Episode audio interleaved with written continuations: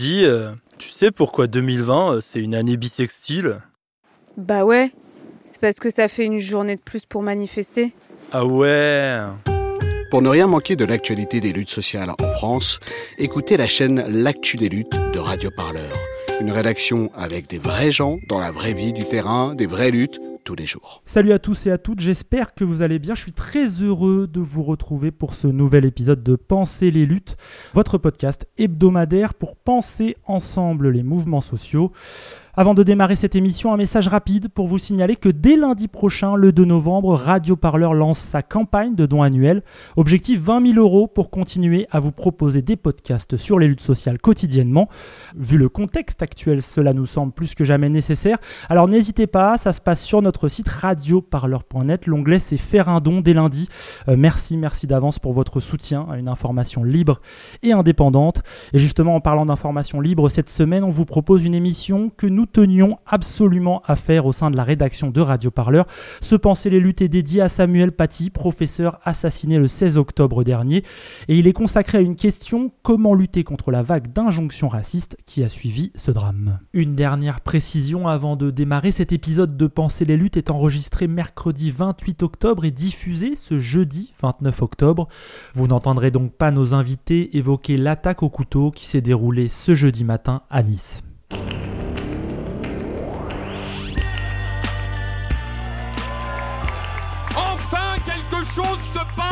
Pensez les luttes. Pensez les luttes, Quelque chose, mais quoi votre podcast hebdomadaire sur Radio Parleur. Il faut arrêter de parler en notre nom. Parce qu'on est assez grand pour parler, on est assez grand pour prendre la parole.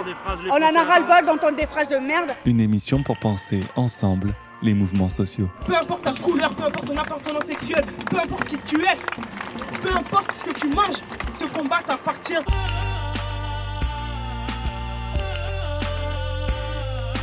Radio Parleur,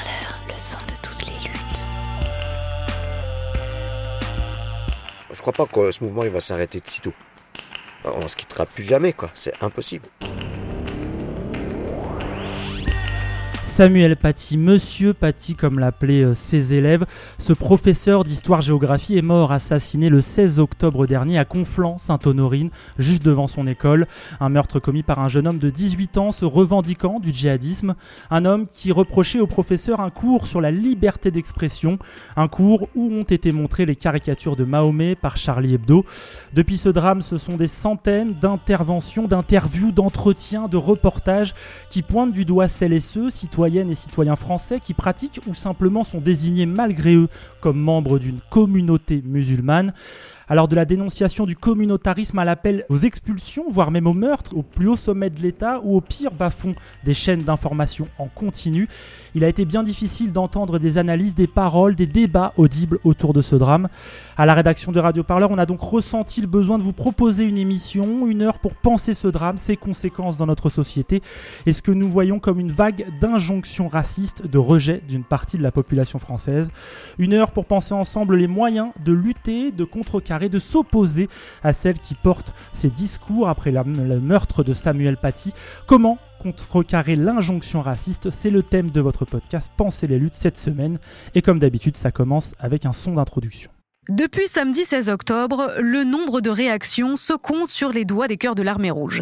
En taxonomiste de l'actualité, nous vous proposons, pour y voir plus clair, de les classer en trois catégories. Dis-moi Nicolas, c'est- moi c'est la première fois que je vais plonger avec des requins, euh, quelle attitude avoir? Il y a d'abord la réponse que d'aucuns qualifieraient sans hésiter de crypto-fasciste de la part du gouvernement.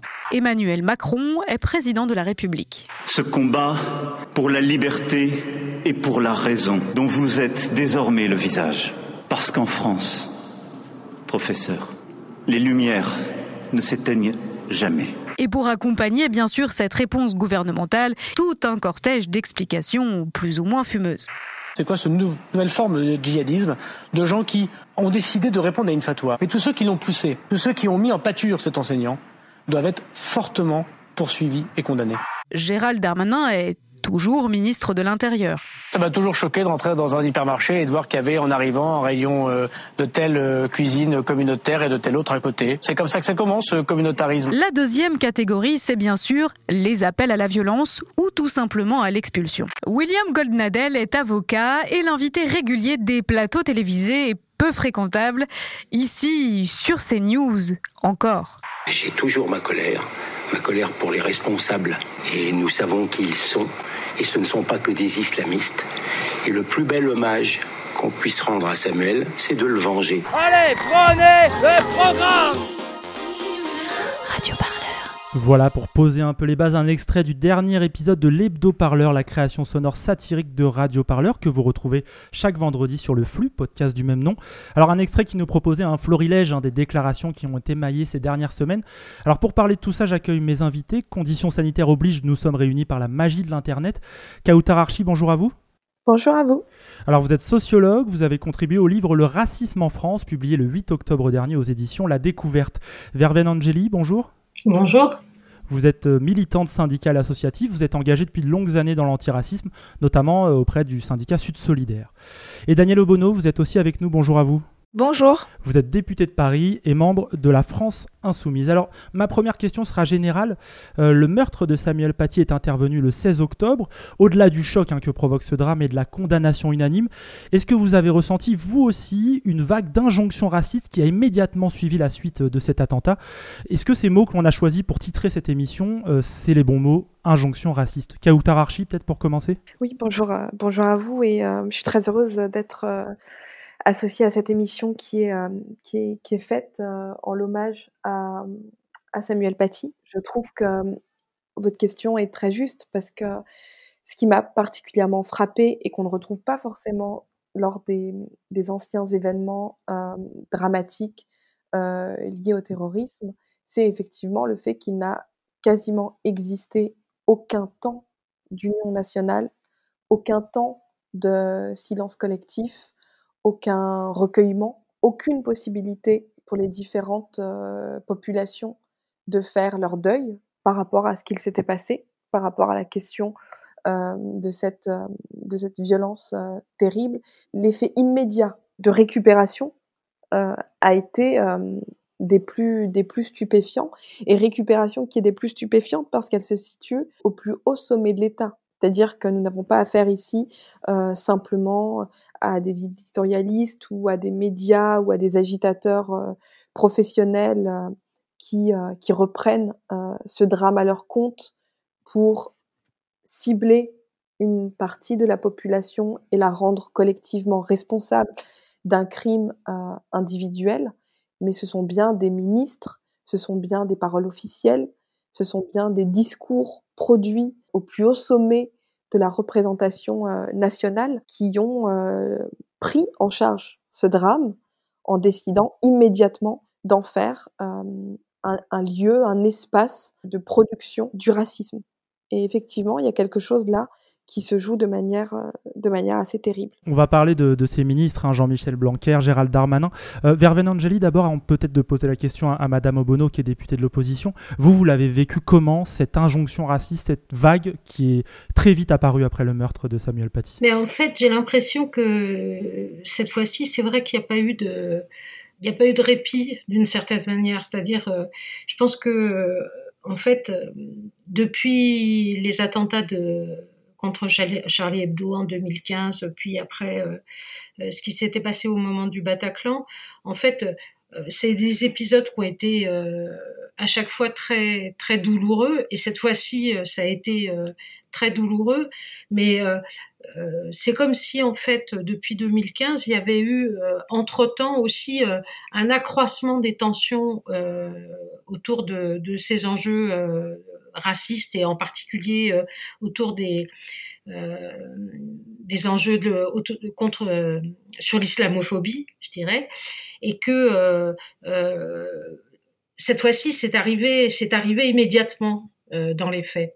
Et effectivement, il n'y a pas eu de, on n'a pas eu le temps de se poser et de se dire mais qu'est-ce qui se passe, etc. Y compris d'en discuter de façon de façon euh, euh, réfléchie, sereine, etc. On a tout de suite été bousculé par, euh, par ça, par cette injonction. Cette suite de propos, elle est venue d'une frange de la droite, d'intellectuels hein, habitués des médias, des gens qui sont habitués à ces polémiques. Ce qui a le plus étonné, c'est ce qu'évoquait Kautar Archi, c'est à quel point le gouvernement lui-même s'est prêté à ces polémiques. On a entendu Gérald Darmanin à l'instant, je pense aussi à Jean-Michel Blanquer.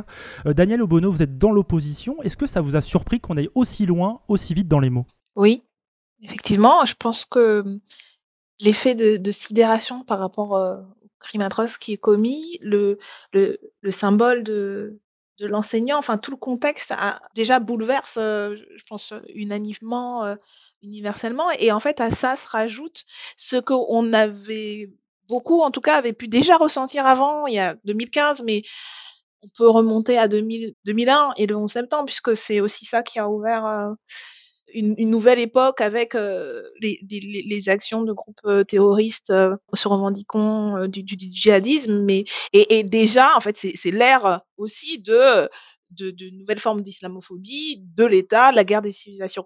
Mais c'est vrai que c'était quelque chose qui était peut-être moins impactant jusqu'à ce qu'il y ait effectivement des attentats de ce type en France, notamment depuis 2015. Et là, je crois qu'effectivement, il y a un palier qui est franchi dans la, réponse et, la manière dont la réponse se formule dans l'État, dans l'institution.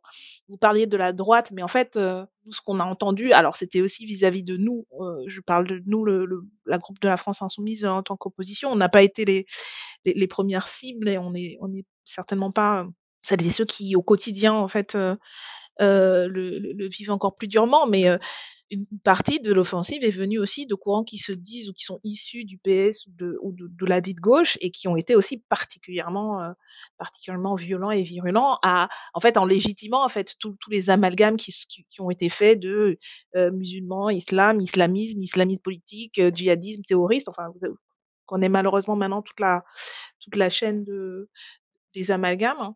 Et effectivement, je crois qu'on a en fait un pouvoir qui a une stratégie politique parce qu'en fait, c'est plus un effet d'opportunité. Je crois qu'il y a une adhésion idéologique avec tout le schéma de la guerre des civilisations, etc. Parce que ce sont, c'est un gouvernement de droite et ce sont des, des gens de droite, de, droite réactionnaire même, libéraux autoritaires. Donc, il y a, y a leur grille de lecture en fait fondamentale, mais il y a un effet d'opportunité malheureusement et c'est, je crois, le, un, propos d'un éditorialiste qui explique qu'il faut profiter, littéralement, il le dit, il faut profiter de, de cet attentat. Et donc, il y a l'effet d'opportunité de, du gouvernement dans une stratégie particulière, électoraliste, politicienne, qui, on, pourra, on pourra en discuter, mais donc cette injonction-là, elle s'inscrit en fait. Euh, c'est pas simplement contextuel, c'est pas juste le, le moment, elle s'inscrit dans une stratégie. Et, et comme sur beaucoup d'autres questions, je pense que ce gouvernement et cette majorité surprennent en fait par la, violence de leur de leur de leur offensive sur sur ce thème-là et sur ce terrain-là comme sur d'autres en fait sur le, caractère liberticide et autoritaire parce qu'au au final la question de, de l'injonction anti-raciste moi j'incite vraiment pour l'inscrire dans un dans un, dans un processus fondamentalement antidémocratique. C'est une question de démocratie, c'est une question de droit, c'est une question d'égalité. Et donc, ça s'inscrit dans les injonctions antidémocratiques et les, et, les, et les, remises en cause démocratiques que mène ce gouvernement depuis qu'il est au pouvoir. Quoi. Kautar Archi, en, préparant cette émission, euh, vous me disiez, vous êtes senti dans l'obligation, c'est le terme que vous avez utilisé, obligation de subir les messages racistes sur les réseaux sociaux, déclaration pointant du doigt des personnes désignées comme musulmanes. Est-ce que vous pouvez développer cette idée d'obligation que vous avez subie? Oui, lorsque je vous parlais d'obligation, c'était un sentiment assez personnel lié à la manière dont ce, drame terroriste a été traité et a été interprété, à la fois du côté politique, à la fois du côté médiatique. Et je pense que c'est dans la continuité de, de ce que nous nous disions, c'est-à-dire que la quasi immédiate récupération politicienne et en même temps, comme le dit Daniel Opono, il y a effectivement un effet d'opportunité et un effet d'opportunité qui est d'autant plus efficace qu'il s'inscrit dans une histoire extrêmement longue française liée à la construction du problème de l'islam comme un problème comme un problème politique. Quand vous parlez d'opportunité, Daniel Obono l'a aussi utilisé, c'est quoi l'idée? C'est ah, on galère avec la pandémie, on va changer de sujet, c'est ça cette opportunité? Par exemple, si on essaye d'être un peu un peu sensible aux données qu'on peut euh, recueillir. Et encore une fois, Daniel Obono le signalait, on peut reprendre les, mots exacts de euh, Christophe Barbier qui dit par exemple il faut relancer la loi Avia en changeant s'il le faut la Constitution. Donc on voit bien ici à quel point ce qui pèse sur euh, la récupération et l'interprétation raciale et islamophobe de cet événement rencontre à un moment très précis des enjeux politiques propres au champ et à l'espace euh, français. Et l'intérêt de ces personnages-là publics, qui encore une fois ne sont pas n'importe quels, qui ont un pouvoir immense, ils ont le pouvoir de faire et ils ont surtout le pouvoir de défaire la loi, et de réfaire des lois dont le caractère constitutionnel est toujours assez fortement problématique et encore plus le caractère démocratique. Donc on voit bien à quel point en fait il y a une sorte de, de, de, télescopage d'intérêts qui font que finalement toute opportunité, tout événement, toute tragédie, toute irruption médiatique est susceptible d'être retournée et d'être surtout mise au service d'une politique qui considère par exemple que les musulmans sont le principal problème public de la France. Je vais laisser réagir Verven Angeli et, et, Madame Obono. Euh, tout d'abord, je précise, la loi Avia, c'est la loi contre la haine en ligne qui a été largement euh, retoquée par le Conseil constitutionnel. Verven Angeli, vous vouliez réagir? Je partage ce qui vient d'être dit. En fait, euh, je pense que il y a un nom qui a été donné à, à ce genre d'attitude, c'est-à-dire c'est la stratégie du choc d'une certaine manière. C'est-à-dire c'est pas simplement le fait euh, de dire euh, ben, euh, le gouvernement a des ennuis avec sa stratégie face au Covid, à la maladie, à la santé, etc. C'est qu'en fait, il profite de la situation pour essayer. alors il y a la loi Avia, mais il y a la remise en cause sur sur la question de la laïcité et du Conseil, euh, je, je, je, je, retrouve plus l'appellation euh, du Conseil national sur euh, sur le sujet. il y a l'affaire de la loi, l'Observatoire, je m'excuse. sur, il y a toute la question du séparatisme. Il y a la question de l'interdiction d'un certain nombre d'associations, dont certaines gênent le gouvernement parce qu'elles sont très critiques euh, depuis un certain temps. Je, je pense au CCIF euh, en particulier. Donc, euh, il y a vraiment le, se saisir en fait de, de l'instant de sidération pour pour d'une certaine manière pour taper comme une brute pour essayer de résoudre des problèmes qui sont euh, dont ils pensent que c'est les leurs depuis euh, depuis un certain temps. Daniel Obono voulait réagir. Je précise, un hein, CCIF, Comité contre l'islamophobie en France, et que Gérald Darmanin notamment souhaite voir disparaître. Daniel Obono, on vous écoute je voulais préciser en fait un, point parce que mais ça n'a pas été dit là mais je pense que c'est important de le rappeler pour moi c'est pas juste euh, une question de diversion en fait pour faire oublier quelque chose je crois qu'il y a une cohérence euh, sur le, le, le fait que c'est consolider en fait une stratégie c'est-à-dire, euh, quand, quand, je parlais d'un gouvernement néolibéral autoritaire, la dimension autoritaire de ce, de ce pouvoir, euh, depuis, on va dire, euh, les Gilets jaunes, la répression des mouvements sociaux, ça, ça, ne fait plus aucun doute au niveau national ou international. Mais du coup, dans cette dimension-là, il y a aussi un élément extrêmement réactionnaire. Sinon, en fait, on ne comprend pas les attaques de Monsieur Blanquer contre les universités, qui dataient déjà en fait d'avant, euh, qui dataient euh, du mouvement notamment euh, pour la pour la pour la justice et, et l'égalité contre les violences policières. Où, où c'est Monsieur Macron, Emmanuel Macron, qui avait dit déjà les universitaires, etc. Donc en fait, il y a, y a tout d'un coup le, télescopage est fait d'opportunités qui leur permettent d'avancer sur des dimensions de leur projet politique. Parce que moi, je pense qu'il faut prendre au sérieux euh, cette question-là. Et, donc, il ne s'agit pas juste de remettre le débat sur les questions sociales, mais c'est une question politique, démocratique et sociale que, cette, euh, que ces injonctions racistes. Pour moi, la, question de, ces formes de, de racisme-là dans les institutions du plus haut de l'État participent d'un projet politique et ont une cohérence. Et donc, c'est effectivement, comme le disait euh, Verben la stratégie du choc. On se saisit de l'opportunité pour avancer sur le renforcement autoritaire, sur euh, pratiques antidémocratiques, parce que ce qu'on a, vu là, encore une fois, en plus avec un cynisme absolu, c'est-à-dire en, utilisant des, épouvantails, etc., qui, permettent de tout mélanger, euh, de, tout confondre, mais en désignant des associations ou des personnalités qui sont mêlés à un crime horrible, et quoi qu'on pense par ailleurs de ces, personnalités ou de ces personnages, mais sans aucune base légale, sans aucune intervention d'une procédure judiciaire, mais tous les démocrates et les républicains dans ce pays devraient être extrêmement choqués euh, de, de, des déclarations d'un ministre qui explique que euh, mène des, des, des opérations de, de, police pour envoyer un message sont des propos de, de, de truands, de, voyous.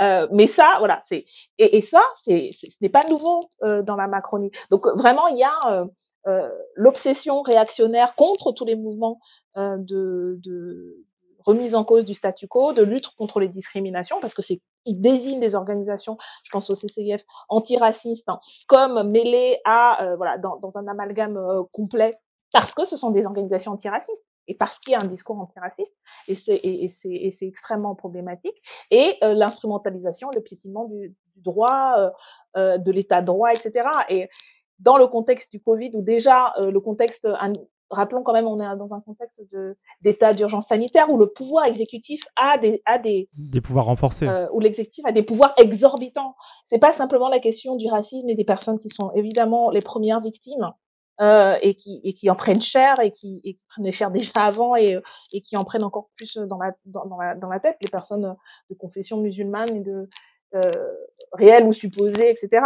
C'est que en fait, ce qui est fragilisé là-dedans, et comme comme ça que marche le racisme et les discriminations, en fait, c'est quand même aussi tout le monde en fait qui, a, qui, qui est impacté par, ce, par ces injonctions et ce racisme et, ce, et ces attaques du gouvernement. Alors, avant de passer à la suite de notre discussion, je voulais aborder aussi euh, la forme de sidération que j'ai eu le sentiment de vivre chez euh, les militants, les voix euh, progressistes, les voix de gauche. Euh, Verben Angeli, est-ce que vous, vous avez eu le sentiment qu'il y a eu une forme de, de sidération d'une partie des progressistes et d'incapacité à porter une voix alternative euh, depuis la mort de Samuel Paty? En fait, je pense que c'est euh, assez difficile parce que euh, comment dire, je pense qu'on est à, euh, quand il y a des événements de ce type, et puis là, je pense que c'est c'est quelque chose qui était, euh, je veux dire, ça, ça a un côté très particulier. Je veux dire, euh, le fait que c'est un enseignant. Euh, je, alors, je parle, je parle aussi comme syndicaliste, etc. Je pense qu'on on est aussi impacté de de ce point de vue-là. C'est quel, c'est c'est quelqu'un sur un, son lieu de travail, et je pense que c'est ce que je disais un peu tout à l'heure. On n'a pas eu le temps je veux dire, on a été agressé, en fait, on n'a pas eu le temps de, de se retourner et, et euh, d'avoir le temps de discuter sur euh, sur ce que ça faisait aux uns, aux unes, aux autres euh, ce, cette situation-là et de et de pouvoir en, en tirer euh, aussi des discussions des discussions entre nous. Donc il y a cette forme de sidération, mais surtout, je pense que après il y a moi, je pense que ça n'a qu'un temps, ce genre de choses. C'est-à-dire que, euh, euh, en même temps qu'il y a eu le mouvement dont, dont on a parlé juste avant, c'est-à-dire euh, un gouvernement qui, depuis en fait plusieurs années, euh, construit euh, des politiques, des politiques racistes. Hein, je veux dire, euh, où on a euh, des ministres qui, qui s'expriment euh, sur, notamment sur la, en particulier sur la question de l'islam, hein, de, de, façon très problématique, et qui mènent des offensives en désignant des associations, des pratiques. On a parlé des enseignants, etc. sur sur ce genre de choses. Mais en même temps, on a quand même eu pendant toutes ces années aussi le renforcement de de, de mobilisation antiraciste que ce soit sur la question des violences policières ou sur la question de, de l'islamophobie. Et je pense que même s'il y a ce, cet effet euh, aujourd'hui euh, qui est un effet euh, euh pour partie de sidération ou de ou de difficulté à, à réagir de façon forte, immédiate, etc. Je pense que les forces qu'on a construites dans, dans la dernière période, c'est des forces qui sont toujours qui sont toujours les nôtres. Il y a eu une grande manifestation en novembre dernier euh, contre l'islamophobie.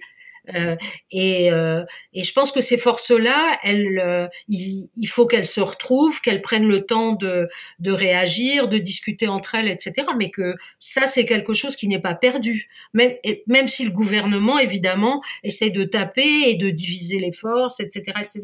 Mais je pense pas que c'est possible. Verbeninger, je vous interromps. Euh, moi, quand je vous entends, je, je suis d'accord avec vous, mais j'ai l'impression qu'il y a un malaise avec cette question dans l'action des militantes, militants de gauche. Euh, Daniel Obono, je me tourne vers vous. Vous êtes député, membre de la France Insoumise. Jean-Luc Mélenchon Président de votre groupe, a pointé du doigt dans une déclaration les personnes d'origine tchétchène. Il a depuis reconnu une formulation malheureuse. Comment vous l'avez vécu? Parce que là, on est quand même loin d'une construction euh, commune d'une parole. Bah oui, je pense que c'était nécessaire qu'il y ait cette, euh, cette correction, parce que c'était une erreur, hein, et c'est très bien qu'il il est reconnu. C'est aussi euh, voilà, une discussion de comment, comment on réagit, comment on analyse. Je crois qu'il y a, y a beaucoup de choses qui ont été mélangées dans, dans le propos euh, qu'il a, eu et, et du type d'interpellation qu'on voulait faire vis-à-vis du gouvernement. Donc voilà, là, il n'y a, y a pas de... A pas de oui mais, etc. C'était une erreur. Plus largement, je pense que une des raisons, alors je suis vraiment d'accord avec ce qui était dit sur l'effet de sidération et le fait que ce soit un prof et que ce soit voilà lié à l'enseignement. Enfin, ça, voilà, on est des êtres humains aussi avant d'être des militants politiques euh, et, et, et c'est extrêmement choquant. Donc, il faut aussi se réhabiliter. Je pense que le, le, le, le, traumatisme, voilà, c'est un processus euh, à, à, plusieurs, à plusieurs niveaux, à plusieurs détentes, et c'est ça qui est d'autant plus indigne dans la, dans la réaction du, gouvernement de, de, rajouter à la, à la, à, au traumatisme une autre forme de violence par, par ces injonctions. Mais je crois que derrière ce qu'il y a aussi, c'est tout ce qu'on n'a pas résolu, en tout cas tout le travail qu'on n'a pas fait euh, sur, sur les questions, parce que le, gouvernement et certains de ses alliés à droite, à l'extrême droite, mais aussi euh, euh, à euh, qu'un qui se revendique encore de gauche, euh, lié à la gauche, marche et a réussi d'autant plus en fait à nous déstabiliser au-delà euh, voilà au-delà de la violence de l'attaque parce que nous n'avons pas fait un travail, je pense, suffisamment fort de, de, pour consolider nos, nos, nos, positionnements sur la question voilà, de, de l'islamophobie, sur la question de, euh, de du, du, refus d'instrumentalisation de la laïcité, etc. Et donc oui, il y a, y, a, y a, un malaise. Hein. Il y a un malaise général, je pense. Daniel Obono, c'est ce manque de travail qui amène Jean-Luc Mélenchon à, à, prendre cette parole, même si après il la regrette? Il y a un manque de, il y a, une, il y a un impensé? Non, je crois que je, je crois que c'est pour le coup, c'était euh, sur un autre niveau de réflexion euh, sur euh, sur la question que c'est plus largement que ça. Voilà, je ne vais pas revenir sur le propos parce qu'une fois encore, il l'a dit, je le redis, c'était une erreur, effectivement, euh, et c'était problématique. Oui, ça aurait pu être lui ou un autre. C'est pas le seul à avoir euh, utilisé ce genre de propos. Oui, mais je pense que c'est pas, c'est pas, euh, c'est plus largement en fait le, le, le, problème auquel nous sommes confrontés en tant que, en tant que gens de gauche ou qui se considèrent comme personne de gauche par rapport à une offensive qui est clairement, qui utilise clairement justement les faiblesses et les failles de, de notre histoire au regard de la question de la lutte contre le racisme en général, de la lutte contre l'islamophobie et de l'instrumentalisation à des fins racistes de la question de la laïcité. Parce que c'est ces trois questions qui, sont en filigrane dans le dans, dans l'offensive. Il y a eu un travail qui a été fait, notamment par les personnes concernées en premier lieu, euh, qui se sont auto-organisées justement aussi parce que ben, malheureusement euh, les organisations traditionnelles n'étaient pas à la hauteur et il a fallu ça et c'était important. Et c'est pour ça que c'est une une défaite en fait. Je pense que les organisations antiracistes puissent être aujourd'hui amené à ne plus pouvoir intervenir. Donc il n'y a pas rien. Mais effectivement, on a été d'autant plus déstabilisé à cause de à cause de ça en fait, à cause des questions qui sont non résolues. On va évoquer cette, euh, euh, libération du langage Daniel Obono, Kautararchi, Verven Angeli. On va passer à la deuxième partie de notre discussion euh, d'en penser les luttes. Je voulais évoquer avec vous ce que dit euh, de notre société la libération du langage que l'on a constaté. On a déjà commencé un peu à l'évoquer. Ce langage, il se retrouve dans des affirmations comme celle de Pascal Bruckner. C'est un essayiste français conservateur. Il a publié un livre qui s'appelle Un coupable presque parfait, un livre où l'homme blanc, selon ses termes, est présenté comme un bouc émissaire. Il a fait le tour de tous les médias mainstream et ces dernières semaines, il était notamment sur le plateau de l'émission 28 minutes d'Arte face à la militante antiraciste Rokhaya Diallo. On écoute ça. Votre statut de femme, musulmane et noire, vous rend privilégié. Ça vous permet de dire un certain nombre de choses qui, si moi je les avais dites, notamment je pense à ce que vous avez dit sur Charlie Hebdo et qui a entraîné avec d'autres la mort des 12 de Charlie. Ce que j'ai dit a entraîné la mort de quelqu'un? Oui, ce que vous avez dit lorsque vous, vous avez fait une pétition en 2011. C'était pas une pétition, c'était un texte. Et ma, que, aucun oui. de mes textes n'a entraîné la mort de quiconque. Je ne vous laisserai pas m'accuser de quoi que ce soit. Si, si, et je, je l'avais dit. Désolée, et, et... mais c'est scandaleux ce que vous dites et c'est totalement pas irrespectueux. Du tout scandaleux. Mais ce si, que, que pensent tous les gens de Charlie Hebdo. Ben, c'est ce que vous pensez, mais vous n'avez pas à m'accuser d'avoir entraîné la mort de Vous avez qui que ce soit. avec d'autres poussé à la haine contre Charlie Hebdo. J'ai usé de ma liberté d'expression. Armé le bras des tueurs. J'ai usé de ma liberté. C'est scandaleux. Ben vous l'avez, vous l'avez fait. Qu'est-ce que vous êtes en train de dire? Vous avez parfaitement le droit de vous exprimer. Je dis Et assumez la responsabilité de vos Je n'ai absolument aucune responsabilité dans aucun ah, attentat terroriste. Si on demandait aux gens des, de Charlie Hebdo de s'exprimer, vous verrez ce qu'ils pensent de vous. Franchement, honnêtement, je trouve ça très grave ce que vous faites. Ah ben écoutez, il y a pas à la haine. Ah non, je cite pas la haine, Madame. Je, je, vous mets en face de vos paroles. Bah oui, mes paroles. ces paroles ont entraîné des meurtres. C'est tout. Mes paroles relèvent de ma liberté d'expression.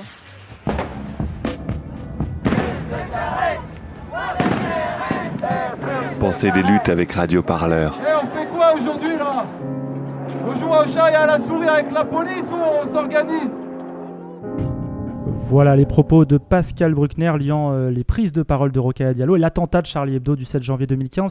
Alors ces propos n'ont pas été les seuls. On a entendu euh, au début de l'émission l'avocat proche de l'extrême droite Gilles William Goldnadel appeler à venger Samuel Paty. Euh, dans cette libération de la parole qu'on vient d'entendre, il y a un terme qui a marqué le débat, euh, c'est celui d'islamo-gauchisme. Il a été utilisé en particulier par le ministre de l'Éducation nationale Jean-Michel Blanquer, par celui de l'Intérieur Gérald Darmanin. Dans une tribune publiée par le magazine L'Obs, le chercheur Samuel Ayat parle d'un épouvantail créé pour unir celles et ceux qui veulent stigmatiser les musulmans et délégitimer la gauche et les sciences sociales en général. Euh, Daniel Obono, vous êtes régulièrement visé par ce mot valise. Comment vous l'analysez ce terme? C'est un outil de disqualification en fait qui est, qui est euh, on a beaucoup fait référence à d'autres termes qui avaient été utilisés à d'autres époques, notamment celui de judéo-bolchevique, qui, vise euh, à, disqualifier toute parole et euh, joue de tous les amalgames qui ont été construits, parce que c'est pas des amalgames qui sortent de nulle part, et, de, du tout le discours qui a été construit, qui ont été construits sur l'islam, l'islamisme, l'islam politique et le terrorisme, et donc à jeter un, voile de suspicion sur toute parole contestatrice de des ordres dominants. Et donc, euh, moi, j'ai été qualifiée euh, oh, de, de, de pique-pendre, euh, d'indigéniste, d'islamo-gauchiste, etc. Du fait des prises de position politiques que j'ai pu prendre de lutte contre, contre, contre le racisme et les discriminations. Et, je crois que c'est aussi justement une réponse du statu quo et de, des défenseurs du statu quo vis-à-vis de ces mobilisations, vis-à-vis de du fait que des personnes comme euh, Rokaya Diallo existe, il y en a peu, il y en a très peu, mais qui existent et qui portent une parole construite qu'on peut critiquer, mais, mais, mais qui, qui, est respectable. Et, euh, et, que ce soit des personnes notamment racisées, des femmes noires euh, qu'on tolère hein, quand elles rentrent dans les cases et qu'elles et qu'elles défendent le statu quo, mais qui deviennent insupportables quand elles quand elles le remettent en cause. Et donc il y a aussi une réaction euh, au sens primaire, c'est-à-dire un, courant réactionnaire, c'est le backlash dont, dont parlent les, États-Uniennes euh, à partir des années 80 euh, euh, avec, avec les courants de la droite régalienne, etc. Et ça, ça, veut dire au niveau politique, idéologique, et c'est d'où les attaques contre les universités, contre, contre la science, etc. Donc c'est ça aussi qui montre la nature profondément réactionnaire de ce, de ce pouvoir politique et médiatique. Verven Angeli, vous vouliez réagir un peu sur ces propos? Oui, parce que euh, je suis d'accord que c'est un mot qui qui veut rien dire et, euh, et qui fonctionne comme une insulte en fait, hein, comme une injure euh, aujourd'hui. Mais je pense qu'il a aussi une fonctionnalité en, plus de ce qui a été dit, qui est euh, de, euh, de, de vouloir remettre en cause des choses qui sont qui par contre existent aujourd'hui et qu'on peut pas résumer par un terme d'islamo-gauchisme, mais qui sont des vrais cadres d'alliance.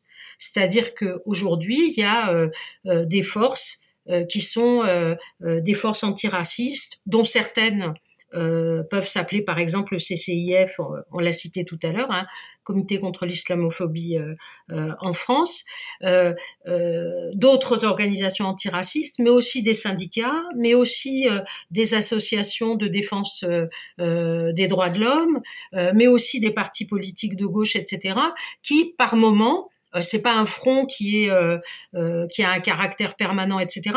Mais il y a des moments où, où des organisations de ce type-là se sont retrouvées ensemble et ont essayé de travailler ensemble et ont essayé de prendre des initiatives. Donc dans la, la, critique de l'islamo-gauchisme que fait, ou dans le fait de lancer ces termes-là euh, de la part des ministres et de Blanquer en particulier, il y a eu d'attaques précises contre euh, euh, la recherche universitaire, etc. Mais je pense que ce que ce qu'ils veulent faire aussi, c'est essayer de, de, de diviser des cadres de mobilisation qui ont commencé à exister, à se mettre en place et aussi à prouver leur efficacité. Kautararchi, je voulais évoquer avec vous un, autre sujet, c'est la portée de ces propos racistes. Euh, ils apparaissent sur des plateaux de chaînes dites d'information, LCI, CNews, plus rarement des fois BFM. Euh, ils font le tour des réseaux sociaux, mais euh, vous qui avez travaillé sur le racisme en France, qui avez collaboré à un livre là-dessus, selon vous, est-ce qu'ils pèsent vraiment? Est-ce qu'ils ont un effet dans le réel au-delà de la bulle? Disons que La particularité du discours euh, raciste, c'est que c'est un discours euh, performatif, c'est-à-dire euh, qu'il crée quelque chose dans la réalité qu'il est en train de viser. Et la première chose que crée le racisme, c'est la race. C'est quelque chose d'étonnant quand, quand on l'explique et quand les personnes qui vous écoutent ne sont pas forcément très, très, très familières de ce genre de construction linguistique et, politique. Mais il me semble que c'est quelque chose qui est absolument fondamental. Donc il est évident que la, profusion et, l'inflation de discours racistes a des effets sur des choses qu'on peut, qu'on peut essayer de citer sur la question des imaginaires, sur la question des représentations, sur la question des possibilités qui sont donnés aux individus par rapport à la question du respect de leurs droits dans des situations diverses au sein desquelles ils peuvent se, retrouver. Donc il est évident que les discours racistes créent le racisme et justifient la, la, la, perpétuation de, de, de, la question, de la question raciale. Et il me semble que dans, dans, dans ce que disait à la fois Verven Angeli et, et, et Daniel Obono, il y a effectivement une, volonté politique de reprendre la main et de détruire ce que les mouvements antiracistes et féministes ont ces derniers temps contribué à créer, à créer en France.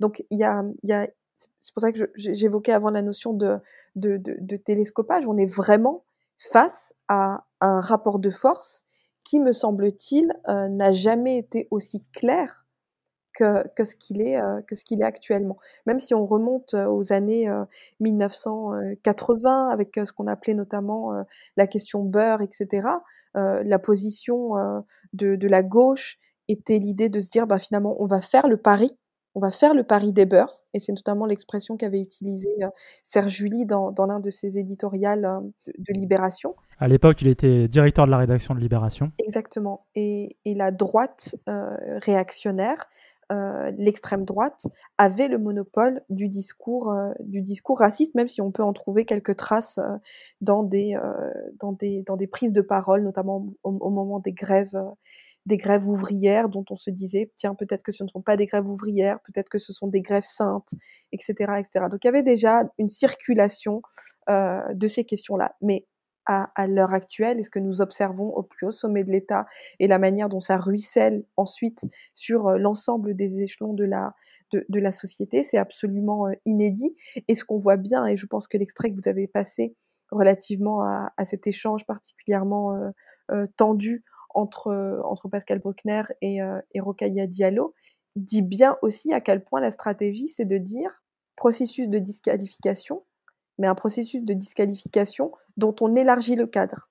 C'est-à-dire qu'à un moment donné, tout le monde est susceptible, dès lors que la défense euh, qu'il porte a attrait à la question euh, antiraciste, à être d'un coup visé par cette, euh, par cette disqualification. Donc on voit bien à quel point a le, spectre des ennemis de l'intérieur s'est assez grandement euh, assez grandement élargie. C'est quoi l'idée justement? C'est qu'on bascule dans la, chasse aux sorcières, le mot un peu fort, mais c'est ça cette idée, on, cherche à savoir euh, qui euh, a désigné des, coupables?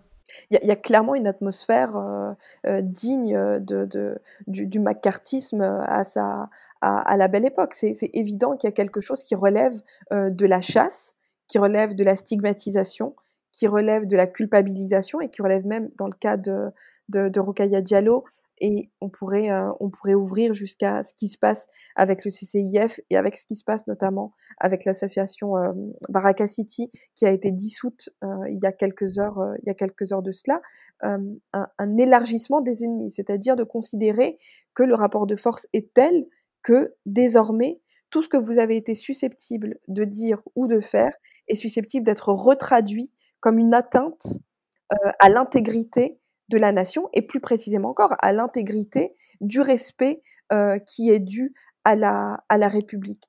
Et là, on, est sur un champ qui est, euh, qui, qui, est celui des liaisons entre, euh, entre le nationalisme, entre le passage de l'idée que la France, c'est un certain type seulement de Français et de, et de Françaises, et que donc il est question de, de, de, de, de recatégoriser, de reproposer à, la représentation nationale des catégorisations beaucoup plus nettes et beaucoup plus claires et donc traversées par des formes de racisme de ce que signifierait être un bon citoyen ou citoyenne française. Et il est évident que le caractère religieux, qu'il soit supposé ou qu'il soit réel, devient une sorte de, de, métonymie de, de l'être social pour faire cette sorte de, de, distinction. Donc on est aussi dans ça, on est aussi dans une forme de distinction, de lutte pour distinguer les ennemis et les, et les alliés de la, de la nation. Daniel Obono, vous vouliez réagir sur ces propos et notamment cette idée bah, de, séparation euh, d'une partie euh, des Français?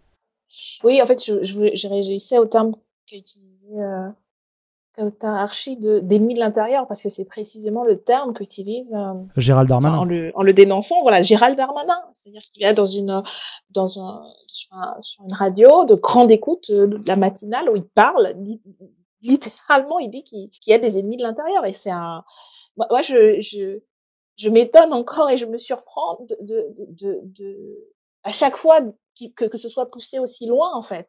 Je, je me demande si, ces personnes se rendent compte du sens et de la construction qu'ils sont en train de, de, faire, en fait, de la construction politique, de la forme que prend aujourd'hui le, macronisme, de la Macronie, parce que j'ai l'impression que il y a le substrat idéologique de droite, etc., mais qu'il y a une forme de dévoilement progressif de ce régime et effectivement de, ce qui, de la cohérence en fait assez, euh, assez effrayante de cette construction-là.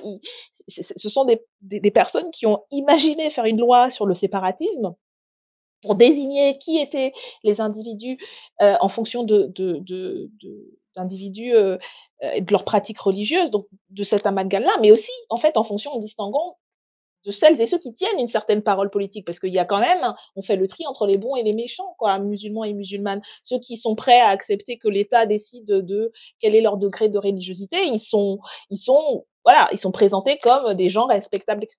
Celles et ceux qui dénoncent euh, les abus euh, de, l'État, euh, c'est eux qui vont être désignés comme les ennemis de l'intérieur. Donc il y a, y a et, et, je trouve ça extrêmement, extrêmement grave quand même. Sur, et c'est pour ça que je reviens à ce que je disais, que c'est c'est pas simplement, c'est d'abord les personnes concernées qui sont qui sont victimes au quotidien de ça et qui subissent dans leur chair même. il y a eu des attaques racistes et, et, et, des personnes qui ont été agressées verbalement, physiquement. Donc bien sûr, et ça, ça fait aussi du mal à, nous, quoi. C'est-à-dire qu'à chaque fois, des paliers sont franchis. Ce qu'on fait euh, aux personnes de, confession musulmane, ce qu'on peut se permettre de faire à la France insoumise parce que c'est la France insoumise et Mélenchon, etc. On va, on, va le faire et l'étendre à tout le monde, en fait, n'importe qui. Et c'est ça, je pense que peut-être tout le monde n'a pas encore compris, notamment à gauche. Je voudrais faire rapidement réagir vers Ben Angeli avant de passer à la suite de l'émission. Je voudrais qu'ensuite on parle bah, d'un peu des alternatives qu'on peut opposer à cela. Verben Angeli, rapidement. Non, c'est dans la continuité de ce que disait Daniel Obono là tout de suite, c'est-à-dire que euh, il y a un effet immédiat en fait de euh, euh, de ce discours euh, vindicatif et de désignation de coupables, ce macartisme, etc. dans, je veux dire, dans, dans toutes les sphères de, de la société. Et il y a quelques exemples qui ont été qui ont été cités dans la presse récemment, mais nous, syndicalement, je prends mon étiquette, mon étiquette syndicale, c'est des choses qu'on a constatées euh, après les, attentats de, de, 2015, de 2016, etc. Les incidents racistes dans, euh, alors euh, incidents graves ou euh, les réflexions qui mettent euh, mal les gens, etc. sur les lieux de travail. Je veux dire, on sait qu'il y a des choses dans la rue, il y a des choses dans les lieux de travail, il y a des choses dans toutes les sphères de la société, et c'est des effets, c'est des effets immédiats qui sont extrêmement, qui sont extrêmement graves. Merci Verben Angeli. On va avancer un peu dans cet épisode euh, de Penser les luttes. On arrive déjà à la troisième partie de notre discussion. Euh, l'objectif de ce podcast de Penser les luttes, c'est se demander comment s'organiser, comment agir aussi, voire réagir. Euh, je propose donc bah, d'en parler ensemble. malgré la vague d'injonctions que nous évoquons là depuis le début de cette émission, il y a eu des voix pour porter d'autres paroles quand même, d'autres opinions après le drame de la mort de Samuel Paty. un exemple avec l'historienne Laurence Decoq. on l'écoute, elle s'exprime sur le sujet. moi, je suis pas en guerre et j'ai pas envie de déclarer la guerre à une partie de la population sous prétexte que euh, un criminel euh, a assassiné de manière sauvage euh, l'un des miens. Ce qui se passe, c'est qu'on oublie que, que, nous sommes tous et toutes victimes en fait de cet attentat, et y compris nos, concitoyens musulmanes et, musulmans qui, vivent dans ce pays et que euh, considérer qu'elles ont euh, ou ils ont une once de, de, de je sais pas quoi de d'affinité avec le tueur est, est, un truc qui est juste abominable quoi. Pensez les luttes, votre podcast hebdomadaire sur Radio Parleur. Pour penser ensemble les mouvements sociaux. C'était Laurence Decoq, donc historienne dans la Midinale, hein, qui est le format vidéo du média Regard que vous retrouvez sur YouTube. Alors Laurence Decoq, elle refuse le terme de guerre, elle refuse l'amalgame qui est fait en ce moment. Euh, Kautararchi, euh, que doit-on un peu affirmer? Quelle valeur faut-il porter en ce moment pour contrecarrer l'injonction racine dont on parle? En fait, quel outil on peut donner à celles et ceux qui veulent s'opposer et porter une autre parole en ce moment? Si on s'intéresse un peu à, à, ce qui relève, je sais pas comment on pourrait l'appeler clairement, la, question des, luttes subalternes, des luttes qui sont menées par les groupes minoritaires, euh, il y a quelque chose qui apparaît de manière évidente, c'est euh, euh, la nécessité pour ces groupes-là de construire les enjeux qui sont les leurs, de construire leurs luttes comme non plus seulement des luttes localisées ou des luttes ponctuelles ou des luttes qui sont, euh, qui sont susceptibles de, euh, de, ne toucher qu'un espace, mais au contraire de porter ces luttes euh, dans tous les espaces sociaux possibles. Et on pourrait considérer que la, montée en généralité et, la, diffusion des luttes dans différents espaces sociaux, au niveau des systèmes policiers, au niveau des systèmes judiciaires, au niveau du fonctionnement de l'hôpital, au niveau de la fonction administrative, au niveau de la fonction scolaire, etc., permet euh, de constituer progressivement la lutte en question comme un enjeu politique légitime. Légitime, c'est-à-dire qui, tout d'un coup, est susceptible d'attirer à lui euh, l'attention euh, d'une forme d'opinion publique et surtout de rejoindre l'opinion publique, c'est-à-dire de devenir digne d'être euh, d'être débattu, même si ce débat fait appel à des euh, rapports de force qui sont extrêmement difficiles et qui sont complètement euh, asymétriques. Donc, il me semble que avant euh, le, drame malheureux euh, qui, est, euh, qui est survenu, le travail qui avait été entamé par le comité Adama Traoré, le travail qui avait été fait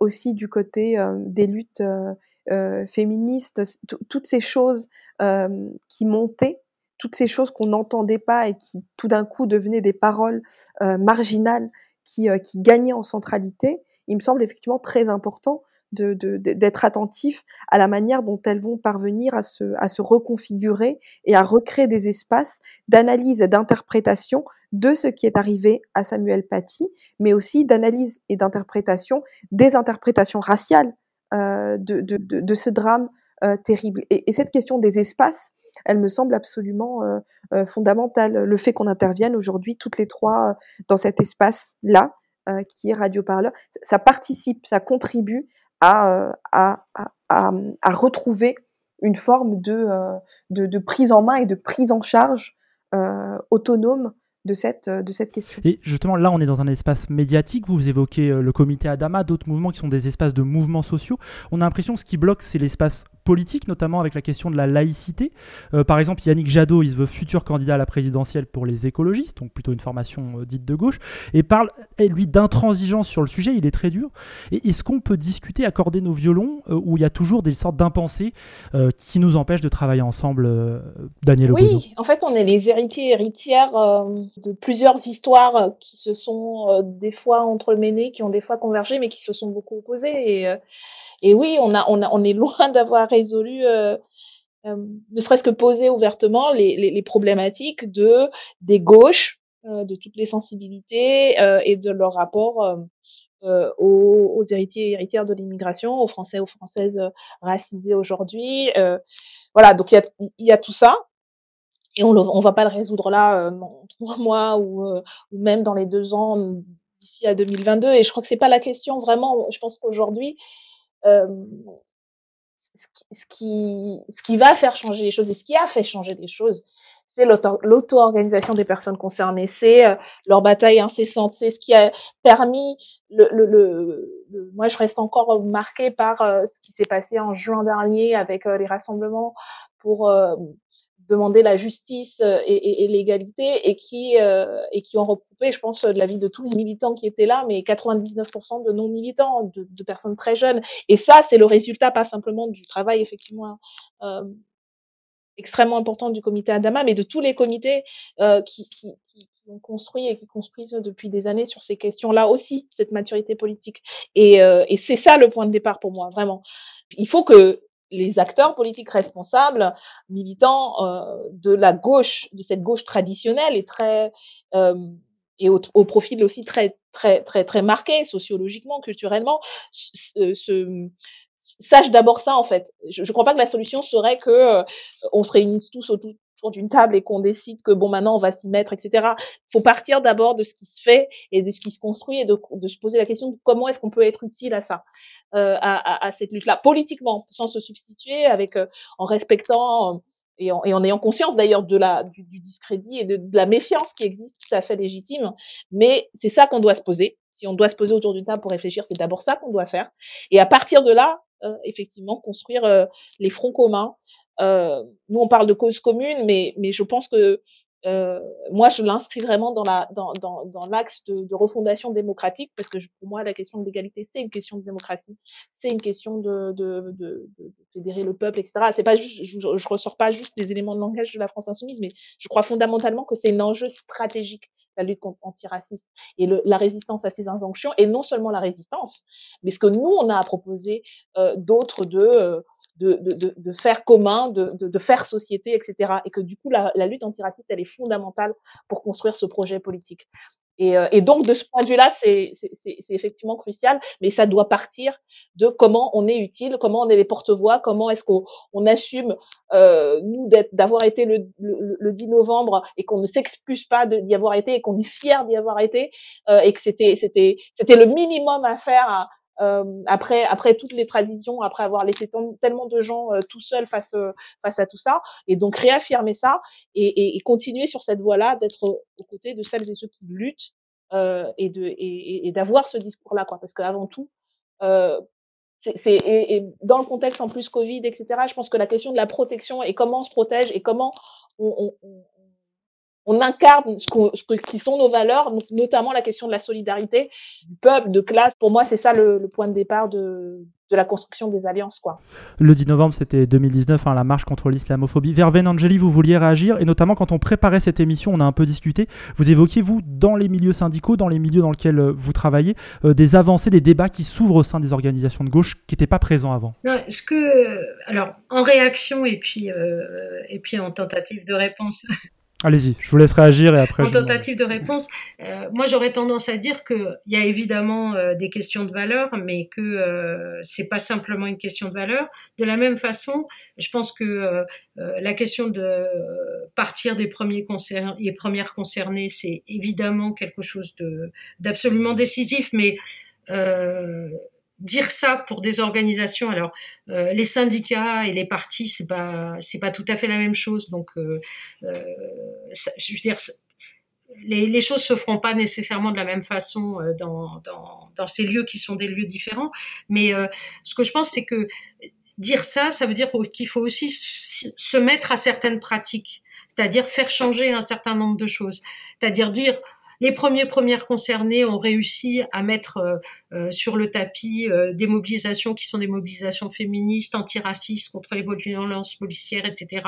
Et il y a des choses qu'on pro progressé dans la dernière période, mais ça veut dire aussi que dans des organisations qui sont des organisations euh, qui sont pas des organisations de, premier, de première concernées, en tout cas qui répondent pas à cette, à cette domination-là, mais à d'autres types de, de problématiques ou d'autres types de domination. Dans les syndicats, par exemple, c'est se poser la question de euh, et les premiers premières concernés euh, dans nos organisations syndicales, quelle place ils prennent, quelle place prend le combat sur la question de l'égalité euh, et de la lutte contre les discriminations, euh, discriminations sexistes, mais aussi discriminations racistes dans nos combats. Il y a des choses qui ont progressé, mais qui sont euh, qui sont très lentes et qui sont un et, qui constituent en même temps un nœud dans cette situation-là. C'est-à-dire que si on veut faire changer les choses et continuer de façon plus efficace les combats, y compris par rapport à ce que disait Daniel Obono au tout début de, de notre discussion, qui était de dire euh, il y a eu du retard et les effets de sidération, c'est aussi à cause de ça.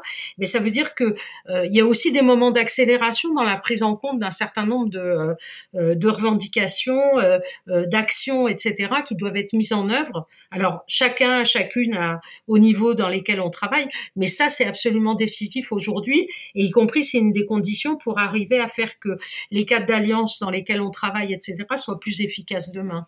Alors on arrive un peu au bout de cette émission. Kautar Archi, est-ce que vous souhaitiez euh, conclure, avoir un dernier mot sur ce sujet avant qu'on termine? Peut-être, euh, encore une fois, euh, comme, comme vous le proposiez en début d'émission, avoir simplement une pensée sincère et empathique envers la famille de Samuel Paty et l'ensemble de ses proches et l'ensemble de ses, de ses élèves. je pense que la, le drame euh, et la violence euh, du racisme, ça a été aussi ça, ça a été aussi euh, de nous empêcher à une échelle humaine simplement de, nous recueillir et de partager ce qui, ce qui, ce qui s'était, ce qui s'était passé. D'un autre, d'un autre point de vue, en écoutant, en écoutant Daniel Obono et, et Verven Angeli, je me dis qu'effectivement, là, on pourrait aussi en forçant un peu notre, euh, notre optimisme, euh, considérer que, l'acharnement qui, est produit actuellement par les différentes instances politiques révèle aussi en creux une certaine forme d'efficacité euh, des mouvements antiracisme, euh, antiracistes, des mouvements euh, féministes, des, des, mouvements subalternes et minoritaires qui ont été portés jusqu'à maintenant. Ce serait quoi un combat d'arrière-garde, d'idéologie un peu acculée? Je considère que ce qui, ce qui a été fait jusqu'à présent par, par ces forces minoritaires, appelons-les appelons-les comme ça, est paradoxalement confirmé dans la nécessité que tout soit absolument poursuivi euh, comme, euh, comme, euh, comme auparavant. Ce qui s'est passé, cette espèce de, de chasse débridée, si je reprends l'expression du sociologue Marwan Mohamed qui s'exprimait ce matin dans le, dans, dans, le Bondi Blog, cette chasse débridée et, islamophobe et, raciste et violente et injuste et antidémocratique, elle appelle évidemment euh, la poursuite euh, d'un combat euh, contre, contre ces injustices-là. Donc je crois que beaucoup de choses ont été construites en amont et qu'en et qu'en aval, là où nous sommes actuellement, les choses pourraient d'autant plus, d'autant plus grandir. Donc c'est pour ça que je suis dans une forme de, de sentiment ambivalent. je pense que à la fois c'est extrêmement difficile et je pense que les violences qui vont venir dans les jours et les semaines qui viennent vont euh, s'accroître au regard aussi du contexte sanitaire dans lequel, euh, dans lequel on est. Et en même temps, je reste aussi porteuse d'un espoir euh, très fort parce que j'ai foi en, en, cette idée de l'égalité. Je suis absolument convaincue que, la possibilité démocratique, c'est là qu'elle se, qu'elle se situe. Et en même temps, en disant ça, je me souviens aussi que euh, il y a aussi une question démocratique et il faudra aussi à un moment donné que les gauches se demandent comment est-ce qu'il est possible que dans un régime démocratique, de telles puissances racistes puissent, puissent se développer. Essayer de penser cette, cette sorte de, d'alliance contre nature, apparemment contre nature, entre le régime démocratique et le fait que coexistent avec lui assez tranquillement euh, des forces euh, antidémocratiques euh, à la racine. Donc voilà, c'est plutôt vers ces, vers ces horizons que je me dis que nous pourrons certainement aller, à la fois d'un point de vue de l'intervention, de l'engagement, mais aussi du point de vue euh, de la théorie pour comprendre tout simplement ce qui, est en train de nous arriver. Eh bien, merci beaucoup. C'est sur ces mots qu'on va terminer ce nouvel épisode de Penser les luttes. Merci à vous trois d'avoir accepté euh, notre invitation. Ensemble, nous avons essayé de donner des clés pour proposer un autre discours après euh, le meurtre de Samuel Paty. je rappelle vos titres. Daniel Obono, vous êtes député de Paris, membre de la France Insoumise. Kautar Archi, vous êtes sociologue et écrivaine. Signale le livre hein, Le racisme en France aux éditions La Découverte, auquel vous avez contribué. Et Verven Angeli, vous êtes militante syndicale et associative. Merci beaucoup à vous trois. Merci. Merci à vous. Merci, ça a été un plaisir. Et chères auditrices et auditeurs, si l'émission vous a intéressé, n'hésitez pas à la relayer. C'est aussi comme ça que l'on fait émerger d'autres points de vue, d'autres discours. N'hésitez pas aussi à soutenir notre campagne de dons. Elle commence ce lundi de novembre, dès le premier jour. On va avoir besoin d'un maximum de dons, d'un maximum de soutien euh, pour atteindre cet objectif de 20 000 euros et maintenir des podcasts libres et indépendants dédiés aux luttes sociales. Merci, merci de nous suivre chaque semaine. Je vous souhaite une très bonne fin de semaine sur Radio Parleur.